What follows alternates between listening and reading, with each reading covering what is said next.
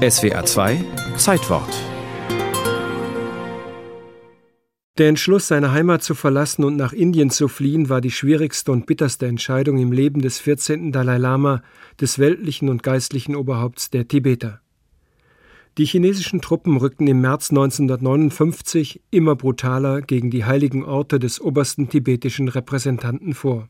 Der Dalai Lama war damals erst 24 Jahre alt.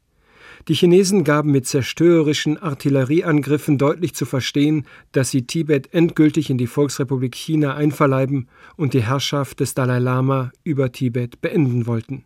Nach intensiven Gebet und Meditationen, nach Beratung mit seinen engsten Mitarbeitern und, wie der Dalai Lama später selbst berichtet, nach dem Befragen des Orakels entschloss er sich am 17. März 1959 zur Flucht nach Indien. Als Soldat verkleidet mit einer Pelzmütze auf dem Kopf und einem Gewehr um die Schulter verließ er durch einen Seitenausgang nachts seinen Lieblingspalast, die Sommerresidenz Norbolinka. Mit einer kleinen Gruppe engster Mitarbeiter begann eine entbehrungsreiche und gefährliche Flucht durch Wüste und über hohe Gebirgspässe.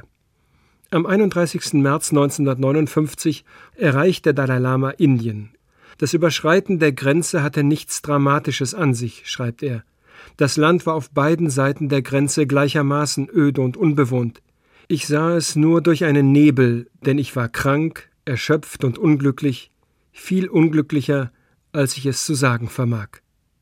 Seine spektakuläre Flucht ist längst Thema der Weltpresse geworden, und als der Dalai Lama die erste indische Bahnstation in Tezpur erreicht, sieht er sich plötzlich von etwa 100 Journalisten und Fotografen umringt.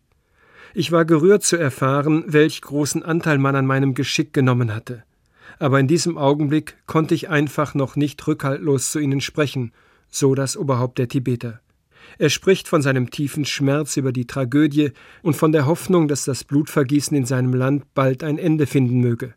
Immerhin fordert die gewaltsame Besetzung Tibets durch die Truppen Mao Zedongs etwa 87.000 Tote. Die indische Regierung unter Nehru zeigte sich großzügig und zuvorkommend. Sie schickte einen bequemen Sonderzug, mit dem seine Heiligkeit von Tezpur nach Masori, einem Ort im Vorgebirge des Himalaya, fuhr. Die Reise dauerte mehrere Tage. Überall, wo der Zug hielt, waren riesige Menschenmassen versammelt, um dem Dalai Lama Solidarität und Verehrung zu erweisen. Ein Triumphzug. Ein Jahr lang lebte er in Masori wo er sich von den körperlichen und seelischen Strapazen erholte und seine Zukunft überdenken konnte.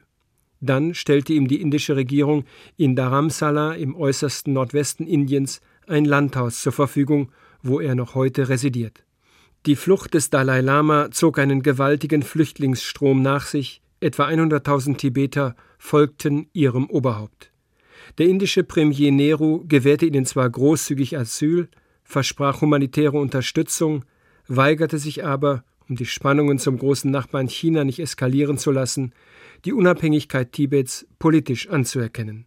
Viele Staaten und internationale Hilfsorganisationen linderten mit Spenden die materielle Not der tibetischen Flüchtlinge.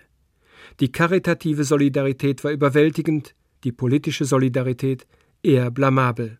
Am 21. Oktober 1959 verabschiedete die UN-Vollversammlung zwar eine Resolution, in der die Achtung vor den fundamentalen Menschenrechten des tibetischen Volkes und vor dem ihm eigenen kulturellen und religiösen Leben gefordert wird. Doch eine politische Wirkung zeigte diese Erklärung nicht.